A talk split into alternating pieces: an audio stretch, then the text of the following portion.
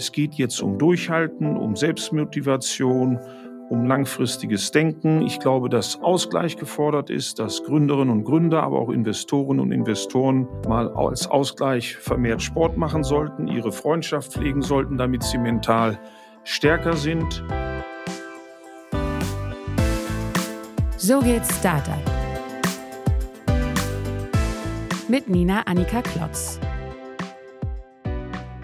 Hallo und herzlich willkommen zu So geht Startup, zur letzten Folge des Jahres und ich freue mich sehr, dass ich dafür einen ganz prominenten Gast heute hier begrüßen darf. Er ist selbst Gründer und Unternehmer und hat als solcher große Erfolge gefeiert und hat viel Geld verdient, hat aber auch schon viel Kritik einstecken müssen und Tiefen überwinden müssen. Und er ist natürlich auch als Investor in der Startup-Szene sehr berühmt und gefeiert. Ein fester Bestandteil der Jury von Die Höhle der Löwen. Bei uns ist heute Carsten Maschmeyer. Oder eigentlich vielmehr, er ist bei sich, wir sind bei uns. Denn Carsten, du hast ein eigenes Podcast-Studio. Das ist ja ungewöhnlich. Ist das eine besondere Passion von dir? Das haben wir, als wir unser Büro erweitert haben, gleich mit eingebaut weil wir eine kurze Zeit überlegt haben, ob wir eine eigene Podcast-Serie eventuell machen. Das haben wir aber verworfen. Das schaffe ich bei den vielen Aktivitäten, um mich vor allem um alle Gründerinnen und Gründer zu kümmern, nicht. Aber wenn wir dann wie heute mit dir einen Podcast aufnehmen, haben wir hier recht gute Bedingungen. Deswegen nutzen wir gerne dieses Studio und Jetzt sind wir zwar nicht beide gleichzeitig in diesem Studio, aber du in deinem und ich hier. Genau, und funktioniert ja auch wunderbar. Wir sind kurz vor Weihnachten und mit etwas Glück sind wir auch noch die Ersten, die einmal einen Jahresrückblick wagen, bevor all die Jahresrückblicke in Podcast und in Videoformaten daherkommen. Deshalb lass uns doch einmal zusammen zurückschauen auf das Jahr 2022. Mal ganz kurz und knapp zu Beginn, in maximal drei Worten. Was war das für ein Jahr für dich? Krisen, Herausforderungen, Chancen. Und was waren deine persönlichen Highlights und Lowlights? Ein privates Highlight war die Hochzeit meines älteren Sohnes. Der Exit bei Seed in Speed, Precise AI wurde an Meta, also Facebook, verkauft. Und der Exit bei Alstein war Orderbird an Nexi. Die Lowlights überwiegen natürlich oder sind so allgemein gegenwärtig, dass sie die schönen Dinge oft überdecken. Das sind natürlich die Grausamkeiten und Opfer des schrecklichen Krieges in der Ukraine. Die Arbeit der Ampelregierung, viele Hoffnungen wurden hier enttäuscht. Und dass es für viele Startups schwieriger ist, Geld zu resen, vor allem für die Jungunternehmen, die viel Verluste haben und geringe Umsätze beziehungsweise wenig Steigerung. Bevor wir auf die Herausforderungen für Startups gleich nochmal näher eingehen, vielleicht nochmal eine schöne klassische Jahresrückblicksfrage, die gern gestellt wird. Wenn du mal zurückdenkst an den Dezember 2021, was konntest du damals noch nicht, was du jetzt kannst? Also was hast du im vergangenen Jahr gelernt? Ich habe vor allem wieder gelernt und wieder stark in Übung, dass ich Gründer motiviere, sie aufbaue, ihnen Mut zurede. Wir haben ja eine zwölfjährige Aufwärtsphase gehabt. Das war ja fast ein Automatismus im Fahrstuhl. Die Bewertungen höher, die Startups größer, die Investoren noch gieriger zu investieren. Und jetzt haben wir viel Krise und müssen eben die Startups motivieren, ihnen Lösungen bieten. Wir haben die Abstürze in Bewertungen. Auch wir haben einen Fehler gemacht. Wir haben Stokart verkauft an Klarna und das war keine große Auswahl. Hälfte Cash, Hälfte in Klarna-Aktien. Und wir haben die nicht rechtzeitig verkauft und dann kam der Abstieg von 45,6 Milliarden Dollar auf 6,7 Milliarden Dollar. Also 85 Prozent runter. Da muss man schon tapfer sein. Und äh, wir haben an der Börse viele Rückgänge. Die Startups haben teilweise Downrounds. Also ich ahnte, dass jeder Zyklus mal zu Ende geht. Jeder Herbst und jeder heiße Sommer ist mal zu Ende. Aber dass wir einen perfekten Krisencocktail bekommen, Inflation, Lieferkettenprobleme, Schulden, Corona-Spätfolgen, Zinswende und dann noch Krieg. Das habe ich nicht geahnt. Du sprichst also auch von einer handfesten Krise, von einer Wirtschaftskrise. Kann man davon eigentlich auch sprechen? Ja, jede einzelne dieser Problematiken kann man mit Ausnahme des Krieges wahrscheinlich beherrschen. Also wir wären einzeln mit den Lieferkettenproblemen wahrscheinlich klargekommen. Wir hätten nur mit einer Inflation irgendwie auch ein Miteinander gefunden. Aber die Kombination ist zu viel. Und jetzt sind viele Startups in einer Situation, dass diese höher, größer, weiter vorbei ist. Nehmen wir einfach mal die Lieferdienste, Gorilla, Flink, die sich nie gerechnet haben bisher. Also unprofitable Geschäftsmodelle bekommen kein Geld mehr. Wir haben Investoren, die jetzt mehr auf Break-Even, auf Profitabilität achten. Loss-Making oder Strong Loss-Making Business kriegen keine Exits. Es finden sowieso kaum Exits statt. Aber kein großer Konzern will ein Startup kaufen, das eben sehr viel äh, Verluste macht. Wir haben eine enorme Krise. Wir spüren das bei B2B äh, die Software as a Service anbieten. Die haben Stornierungen, aber nicht, weil das Produkt schlecht ist, sondern weil die Firmen Insolvenz anmelden. Wir werden mehr Pleiten haben. Wir haben etwas weniger Gründungen. Das liegt aber nicht daran, dass nicht genauso viele Menschen gründen wollen oder sogar noch mehr, sondern sie kriegen schon mal von den Angel gar kein Geld. Umgekehrt haben die Startups es jetzt etwas leichter, wieder gute Techies zu bekommen. 160.000 Entlassungen der Tech-Giganten und die haben nicht die Hausmeister und Pförtner entlassen, sondern wirklich Computer Scientists, Sie sind jetzt wieder rekrutierbar und auch bezahlbar. Das klingt ja eigentlich schon nach einem ziemlich düsteren Bild, das du da zeichnest und auch beängstigend. Wie geht es dir, wenn du eben das zurückblickende Jahr betrachtest und all diese Krisen siehst, die sich da kumulieren und jetzt auf das Vorausschauende blickst? Macht dir das Angst?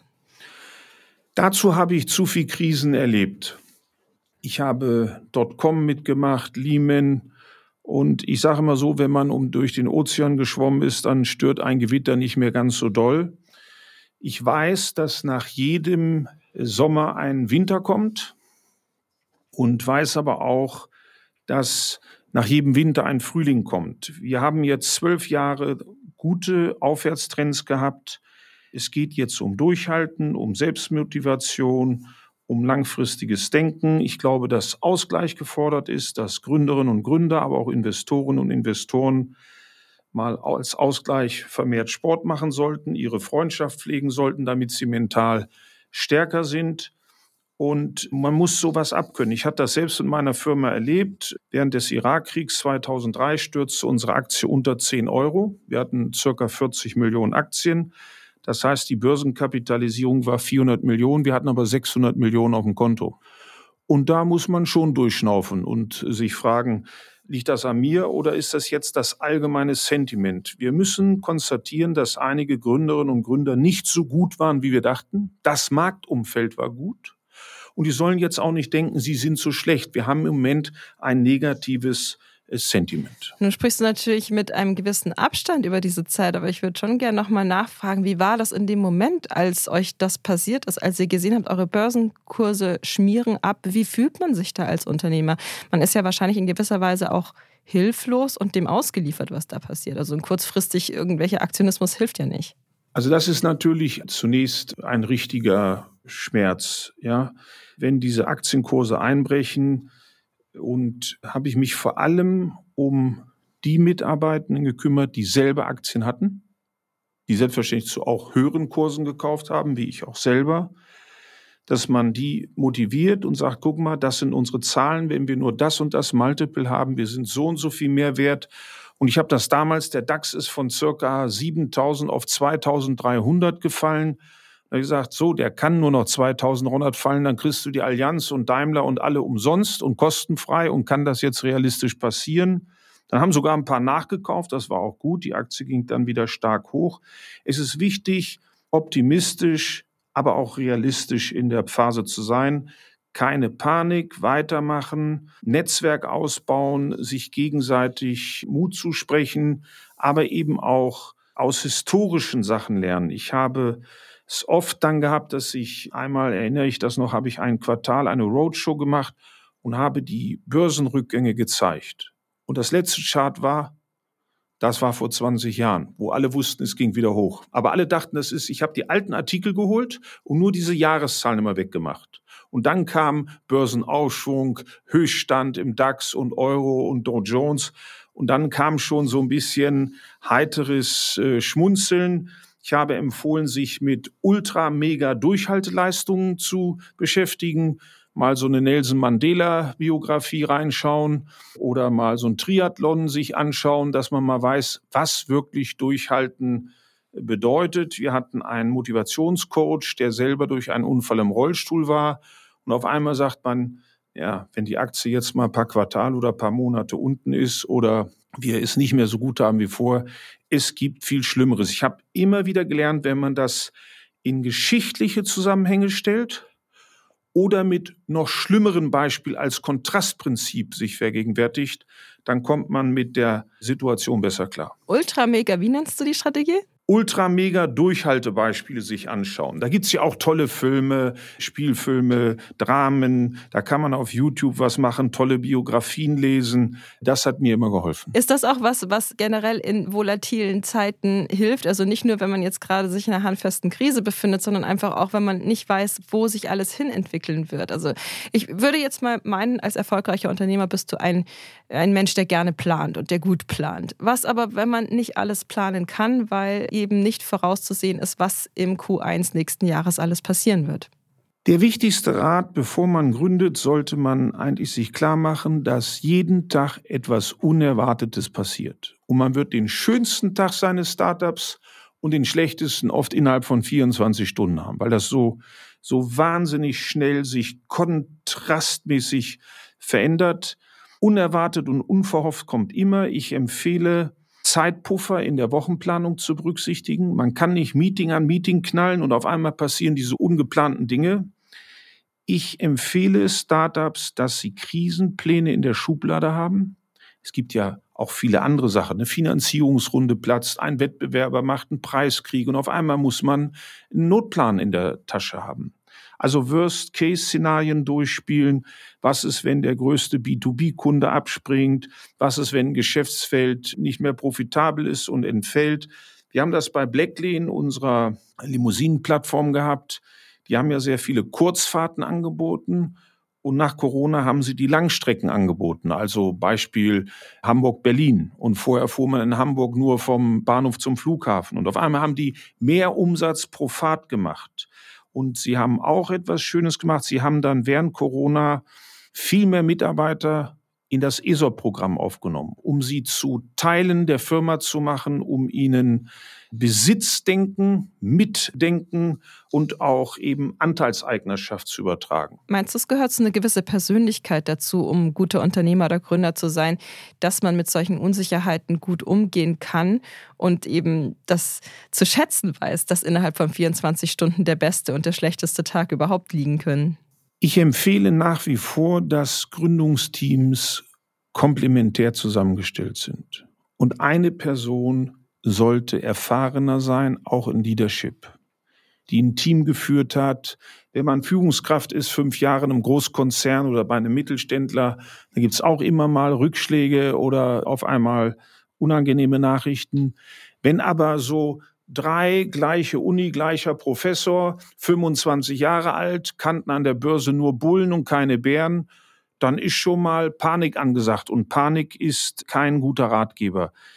Ich halte es für wichtig, wer vor was. Für mich ist ein Investitionskriterium, dass die Gründerinnen und Gründer wichtiger sind als das Produkt oder das Geschäftsmodell. Klar muss das Geschäftsmodell, das Produkt einen Sinn haben, das muss eine Innovationstiefe haben. Aber ich stelle mir immer die Frage, ist diese Gründungstruppe aus dem richtigen Holz geschnitzt? Halten die durch, wenn es schwierig wird? Sind die selbstreflektierend? Haben die Fortbildungsbereitschaft? Ich stelle mir dann immer auch die Frage, so, wenn ich Journalist wäre, würde ich gern über die schreiben. Wäre ich Bewerber, würde ich gern für die arbeiten. Kunde sowieso, würde ich kaufen. Aber auch als Kooperationspartner hätte ich Lust auf eine Kooperation. Und für mich gibt es keine guten Unternehmen. Es gibt nur unternehmerisch denkende Persönlichkeiten. Und das Team muss ergänzt werden um die Eigenschaften und Fertigkeiten, die ein solches Team nicht hat. Und einer sollte eben eine kraftvolle Ansprache in schweren Zeiten treffen, der auch sagt, pass auf, habe ich schon anders erlebt. Und ich bin ganz sicher, dass wir in schwierigen Zeiten den Vertrieb stärken müssen. Das ist die Lösung. Man kann natürlich entsprechend Kosten senken, kann ja auch eine Menge Beispiele geben, aber am besten ist die Einnahmen zu erhöhen. Dann hat man mehr Reichweite, ist selbstbewusster, ist auch attraktiver für Investoren, wenn der Steigerungswinkel höher ist. Das hast du aber selbst eingangs gesagt, es gab viele Startups, die im vergangenen Jahr da wenig ihre Einnahmen steigern konnten. Im Gegenteil, denen sind einfach Kunden abgesprungen. Was macht man jetzt als Gründer in so einem Fall? Viele Gründer mussten 2022 sich erstmals mit dem Thema auseinandersetzen, auch downzusizen, auch mal Leute zu entlassen. Und das kam nach riesigen Wachstumsphasen, wo die jeden Monat 40 neue Leute eingestellt haben und jetzt müssen sie plötzlich 200 entlassen. Kennst du solche Phasen aus deiner eigenen Laufbahn auch? Ja, Gott sei Dank nicht sehr oft, aber eine Phase werde ich nie vergessen. Wir mussten, ich meine, es war 2005, unser Italiengeschäft abschließen, zumachen. Wir haben es einfach nicht geschafft. Berlusconi gehörte ein der italienische Wettbewerber und der hat sich protektionistisch nicht auf ein deutsches äh, Unternehmen gefreut, die im italienischen Markt ihm Umsatz wegnehmen. Wir haben mehrere hunderttausend Birnen jeden Monat allein in Italien gehabt und diese Entscheidung, Schluss, alle entlassen, alles schließen, die ganze Arbeit war umsonst, war ich sehr, sehr fertig. Ich wusste das paar Tage vorher, dass wir das machen müssen. Dann mussten wir ad hoc gehen. Und dann habe ich nachmittags für alle Führungskräfte eine Ansprache gehalten und habe stehende Ovations bekommen, weil die es wussten, dass Italien nicht läuft. Und die fanden sogar den Mut gut, dass wir eine Sache schließen. Downsizing ist nie gut, aber man muss sich auch klar machen, wenn man eine Ländergesellschaft schließt, ist es besser, als dass irgendwann alle Länder wackeln. Und wenn ein Startup 20 Mitarbeitende hat und man muss sich von fünf oder sieben Kolleginnen und Kollegen trennen, dann ist das besser, als dass man weiter auf den Abgrund zuläuft und irgendwann sind alle 20 entlassen. Das ist aber somit das Schwierigste. Gerade die Gründerinnen und Gründer haben ja Sympathie für ihre Mitarbeitenden. Sie kennen die vom ersten Tag an. Sie sind da Trauzeuge und, und wissen, welche Namen die Katze oder der Hund hat. Und dann haben sie auch Mitleid. Dann wissen sie, oh Gott, wenn ich den nach Hause schicke, ja, der ist sowieso vom elterlichen Haus, die Freundin hat ihn auch gerade verlassen oder umgekehrt. Also das sind ganz, ganz schwierige Geschichten. Und deswegen sollte man es machen, dass man sich mit einem klugen Programm auf die Kostensenkung konzentriert, aber auch auf die Umsatzausdehnung, also Kosten senken und Einnahmen erhöhen dann kann man eine Menge grausame HR-Maßnahmen vermeiden. Kannst du unseren Hörerinnen und Hörern ein paar ganz konkrete Tipps mitgeben, wie man Kosten kurzfristig senken kann? Überschrift ist, alles nur noch investieren, was in die lebenserhaltenden Maßnahmen der Firma fließt und in profitables Wachstum. Also erstmal gucken, bei welchen Umsätzen habe ich negative oder so niedrige Margen, wenn ich Vollkosten einrechne, ist das, rechnet sich das nicht. Schluss. Schluss mit nice to have, nur noch must have. Sich nicht rechnende Customer Acquisition Cost, wie jetzt zum Beispiel bei den Lieferdiensten, zumachen. Gibt es Partnerschaften, die sich nicht rechnen? Muss man wirklich nach Spanien oder Italien gehen? Ist Deutschland der Markt schon wirklich so abgegrast, dass man in ein anderes Land gehen muss oder kann man eine bessere Durchdringungstiefe haben? Und ich bin der Meinung, umgekehrt, Umsatz ist die beste Unternehmensfinanzierung. Kosten sparen kann man einem gewissen Umfang, aber wenn ich jetzt mehr Leads generiere, mehr Sales mache, mehr Schulung im Vertrieb, mehr Motivation, eine Incentivierung machen, dann ist Umsatz, der sich rechnet, die beste Lösung für alles. Klingt nach einer Menge Baustellen, die man da aufreißen muss und damit auch nach einer schwierigen Phase für Unternehmerinnen und Unternehmer. Was hast du für Tipps aus deiner eigenen Erfahrung, wie man sich da richtig organisiert, wie man richtig priorisiert und zugleich vielleicht auch noch auf die eigene mentale Gesundheit achtet und sich nicht in diesen stressigen Phasen dann eben aufarbeitet. Ganz wichtig ist die mentale Stabilität des Leaderteams. Ich habe immer meinen Büroleitern, Direktionen oder Geschäftsführern immer gesagt, ihr seid das Rückgrat der Mannschaft. Wenn die Wirbelsäule wackelt, fliegt alles durch die Gegend. Wir müssen Stabilität reinbringen.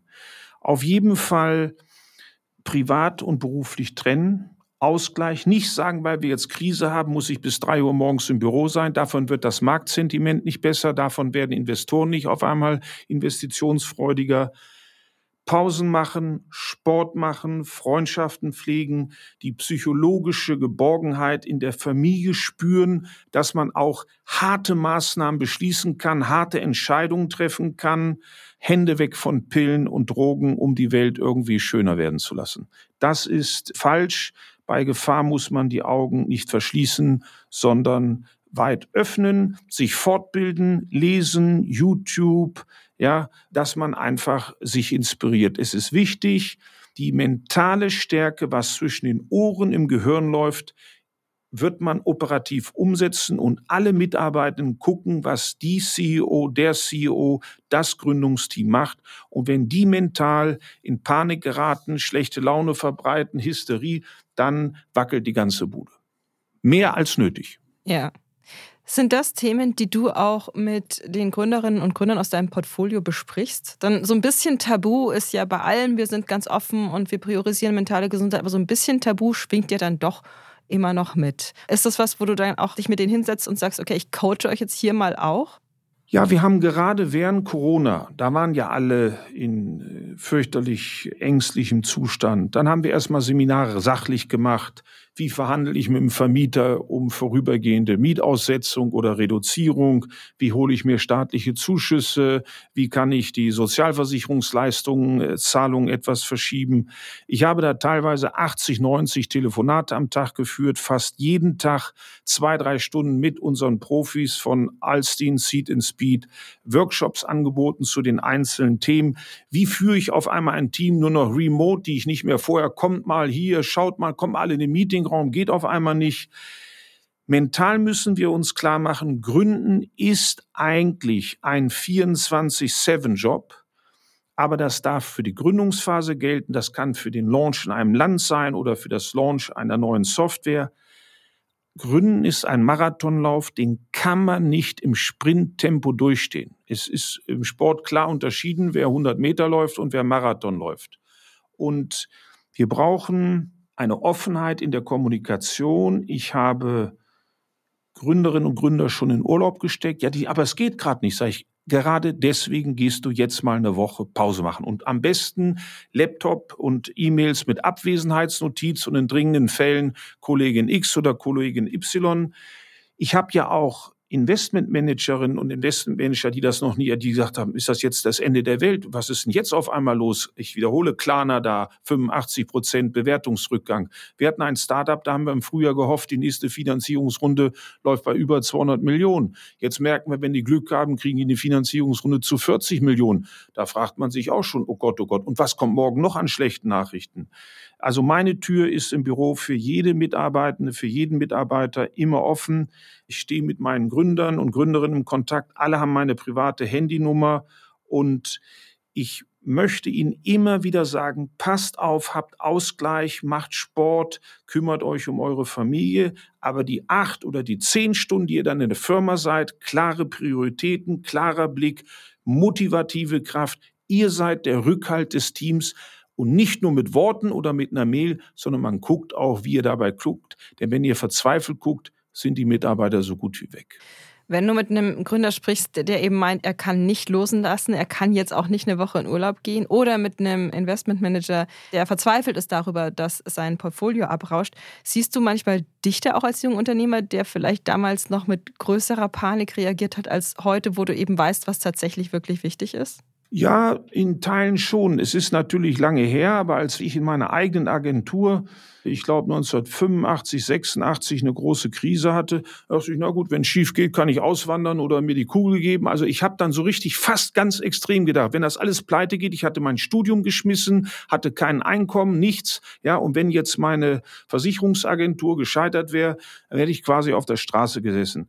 Aber ich habe auch gelernt, dass es nicht ganz so schlimm ist, dass Angst ist ja, existiert ja gar nicht. Dies existiert ja nur in unserem Kopf. Und Angst muss man rationalisieren, in Wahrscheinlichkeiten umrechnen, in Quotenrechnungen umrechnen. Und weil ich diese Situation hatte, bin ich ein guter Mentor.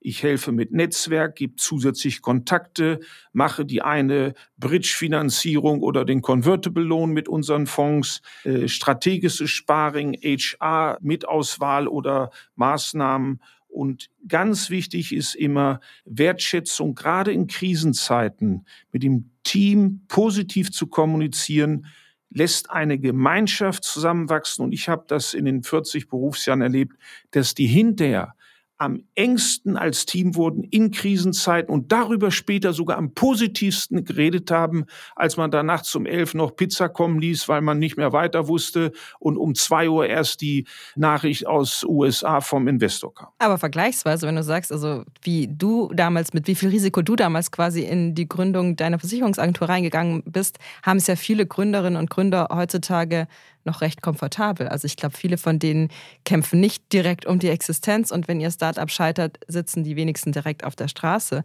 Wünschst du dir manchmal, dass du auch vielleicht mit, mit leichteren Voraussetzungen gestartet hättest, als du damals angefangen hast? Es gab keine Startup-Finanzierung. Wir wussten überhaupt nicht, was Venture Capital ist, Geldgeber. Eine Bank hat einen, wenn man frisch äh, sich selbstständig gemacht hat, ausgelacht. Also die Banken gaben einem Geld, wenn man quasi nachweisen konnte, man brauchte keins. Das ist so wie mit dem Regenschirm. Ja? Braucht man am besten dann, wenn man keinen dabei hat. Ich bin froh, dass ich das damals gemacht habe. Wir hatten keine Burnrate. Wenn wir etwas kaufen oder investieren wollten, mussten wir mehr Umsatz machen.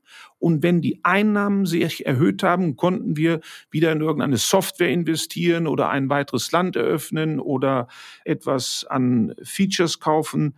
Wir mussten einfach, konnten monatlich nur so viel ausgeben, wie wir einnahmen. Ich bin aber trotzdem froh, dass ich in jungen Jahren das gemacht habe und 2007 mein Unternehmen verkauft habe und seitdem Startup-Investor sein kann. Ich habe so viel mehr Freude. Wir sind insgesamt an circa 140 Startups zwischen Tel Aviv und San Francisco beteiligt. Das ist für mich Zukunftskunde und das ist eigentlich auch wie im guten Aktienportfolio. Es gibt nicht nur Startups, die leiden, wir haben auch ganz positive Überraschungen. Äh, da macht es der Mix. Das heißt, du würdest dir nie wünschen, nochmal Anfang 20 zu sein und als Gründer irgendwas komplett Neues zu starten? Natürlich ist das hypothetisch. Ganz am Anfang wäre ich am liebsten irgendwie Sportler geworden, ja. Aber ich reichte wahrscheinlich vom Talent nicht dazu. Dann hat die Bundeswehr meine Läuferkarriere behindert. Wenn man da so 36 Stunden Übungen hat, dann kann man einfach nicht noch Ausdauertraining machen auf guter Form, um irgendwie deutsche Spitze zu erreichen. Ich habe nicht diese Sehnsucht, wäre ich noch mal 30. Ich war 365 Tage 30 und ich möchte eigentlich so unerfahren, so ängstlich vor der Zukunft nicht nochmal sein, wie ich damals war. Es ist einfach gut, wenn erfahrenere Investoren mit Gründerinnen und Gründern leben, die selber gegründet haben und die nicht nur bei einer Bank als M&E-Berater waren. Das macht es auch glaubwürdiger für Investoren und Investoren, wenn die selbst ein Unternehmen hatten und selbst gegründet haben, weil man dann mit einer anderen Authentizität spricht und man wird ganz anders wahrgenommen und ernster genommen. Was war dein Sport? Ausdauerlauf? Ja, Ausdauerlauf und ich mache heute im Schnitt sechsmal die Woche entweder Stepper oder Rudermaschine oder Crosstrainer oder Bike und ein, zweimal in der Woche Kraft. Das gibt Endorphine, man ist gut drauf. Wenn ich das morgens mache, habe ich tolle Ideen für den Tag und wenn ich es abends mache, um runterzukommen, dann habe ich entweder eine Lösung für ein Problem, was an dem Tag hochpoppte, oder ich habe eine bessere Einstellung zu dem Problem. Also wenn das Problem nicht gelöst werden kann, dann muss man sich so ein bisschen mental vom Problem lösen. Ich gehe möglichst nicht mit Problemen ins Bett. Und den inneren Schweinehund, der einen manchmal abhält vom Sport machen, den hat ein Carsten Maschmeyer nicht? Nein, den habe ich tatsächlich sportlich mit wenigen Ausnahmen. Es gibt auch mal einen Tag, zum Beispiel Höhe der Löwen. Wir sind oft erst um 10 Uhr fertig, kommen aus dem Studio. Nein, Carsten fährt ins Fitness First. Ich habe so eine Karte in jeder Stadt und mache dann eine Stunde Sport. Es gibt aber auch mal, wo ich sage, komm, wir gehen jetzt noch zum Italiener, ich will was essen, komm, jeder zwei Glas Wein, das gibt's auch. Ich bin selbstverständlich ein Mensch, der auch mal dann dem Lust und so. Aber ich weiß, dass ich dass es einen Morgen gibt und nächsten Tag. Ich schlafe besser durch, wenn ich Sport mache, wenn ich runterkomme, wenn ich das Adrenalin raushaue und das weiß ich, dass mir gut tut. Und als junger Mensch habe ich vor der Schule, habe mir sechs Uhr einen Wecker gestellt, eine Stunde gelaufen, dann zur Schule gegangen, nach der Schule Hausaufgaben, dann abends das zweite Training. Das habe ich gelernt und ich habe daran Freude, mit einigen Ausnahmen. Und die sechs Tage sage ich nicht, weil ich einen Tag bewusst aussetze. Ich will es jeden Tag machen. Aber es gibt immer mal einen Tag, da ging es so früh irgendwo hin und ich bin abends so spät im Hotel oder zu Hause oder eben ich sage, nee, heute ist mir der gesellige Abend mit Freunden oder ein gemütlicher, toller Abend mit Gründern. Ich habe letzte Woche wieder Gründer getroffen, die schon geexitet haben, die bei unserem nächsten Fonds mit investieren wollen. Dann ist das einfach wichtiger, denn wenn ich mental nicht gut drauf bin, weil ich nur noch Sport mache und das Soziale leidet, mental ist ein ganzheitliches Paket. Wir wollen auch noch einen Ausblick wagen auf das nächste Jahr 2023. Was ich bisher gehört habe, zuletzt habe ich mit einer ähm, Startup-Beraterin von Unternehmensberatung gesprochen, die sagte, dass Q1 2023 erstmal nochmal hart, vielleicht sogar noch härter wird. Es wird also erstmal nochmal schlechter, bevor es besser wird. Siehst du das auch so? Ja, es wird mindestens schwer bleiben. Wir haben erstmal eine Regierung, die wohl zeigt, dass sie es noch nicht verstanden hat, eine Dreierkoalition gut zu bilden. Das ist für mich eine reine Zweckgemeinschaft statt Überzeugungsgemeinschaft. Ich hoffe, dass wir den positiven Einfluss der FDP für die Startups bekommen, dass die Mitarbeiterbeteiligung wie in anderen Ländern steuerlich günstiger sind, dass die Gründung unbürokratischer verlaufen kann. Wir werden eine Menge Probleme haben, weil wir nicht politisch gut geführt sind. Gucken wir uns einfach mal das Thema an, was die da mit den Energiepreisen etc. machen. Und nehmen wir mal den Zinsanstieg. Wir haben eine importierte Inflation über Energie und Strom. Und nur weil die Zinsen steigen, brauchen Sie nicht weniger Strom am Schreibtisch und ich auch nicht weniger und die Gaspreise werden auch nicht weniger. Ich gehe davon aus, dass die Startups es noch sehr schwer haben werden, Finanzierungen zu bekommen. Es gibt immer Ausnahmen, wie bei Immobilien. Wenn ein Startup ganz steil wächst und fast profitabel ist, den gibt man jede Bewertung. Das ist wie die Toplage der Immobilien. Die Krisen werden nicht einfach so verschwinden. Die Inflation wird weiter sehr hoch bleiben. Ich würde mir von der Politik wünschen, dass sie endlich mal einen Lösungsgipfel machen und nicht einen Krisengipfel nach dem anderen. Ich würde ohnehin bei der Politik sagen, wir sollten vielleicht die Profipolitiker, also Bundestag oder Europaparlament, nur Menschen wählen können, die eine abgeschlossene Berufsausbildung haben, die selber schon ein paar Jahre gearbeitet haben damit wir nicht so mit theoretischen Ideen beliefert werden, sondern mit Dingen, die zu der Welt passen, die passen und dass wir Ministerinnen und Minister bekommen, die Kompetenz in ihrem Gebiet haben. Ich nehme einfach mal das Verteidigungsministerium, wenn man da an anderen Ländern guckt, was für ultra erfolgreiche, langjährige Militärspezialisten das bekleiden. Da kann unsere Politik besser werden. Und wie gesagt, ein kombinierter Giftcocktail, eine schwache Ampelregierung und ein schlechtes Marktsentiment, das wird für einige noch sehr lustig. Das äh, Stichwort Startup-Finanzierungen hast du auch schon gebracht, jetzt nochmal nachgefragt. Also ich finde, das kam mit gewisser Verzögerung eigentlich erst an. Also die Krise war schon da und die Finanzierung ging trotzdem noch weiter, weil es war ja auch noch genug Geld da, das musste ausgegeben werden. Jetzt wird sich das aber ändern. Es gibt Startups, die sind so geraced, die haben zwei, drei Jahre Runway. Ja, die sind versorgt. Die anderen machen im Moment Convertible Loans und Bridge, damit man keine Downround macht. Aber de facto weiß man ja, dass das eine Fake-Runde ist. Klar, das ist gesetzlich alles in Ordnung, aber man will nur die eigentliche Bewertung vermeiden. Am Anfang hieß es nur CUC, D, Pre-IPO leiden. Jetzt ist das auch in der Early Stage, Pre-Seed und Seed angefangen. Die Gründer für Investoren und Investoren das freut mich, werden das goldene Jahre. Wir haben nach Dotcom die besten Jahrgänge gehabt. Wir haben nach Lehman die besten Jahrgänge gehabt. Die Investoren kommen zu einer niedrigeren Bewertung rein.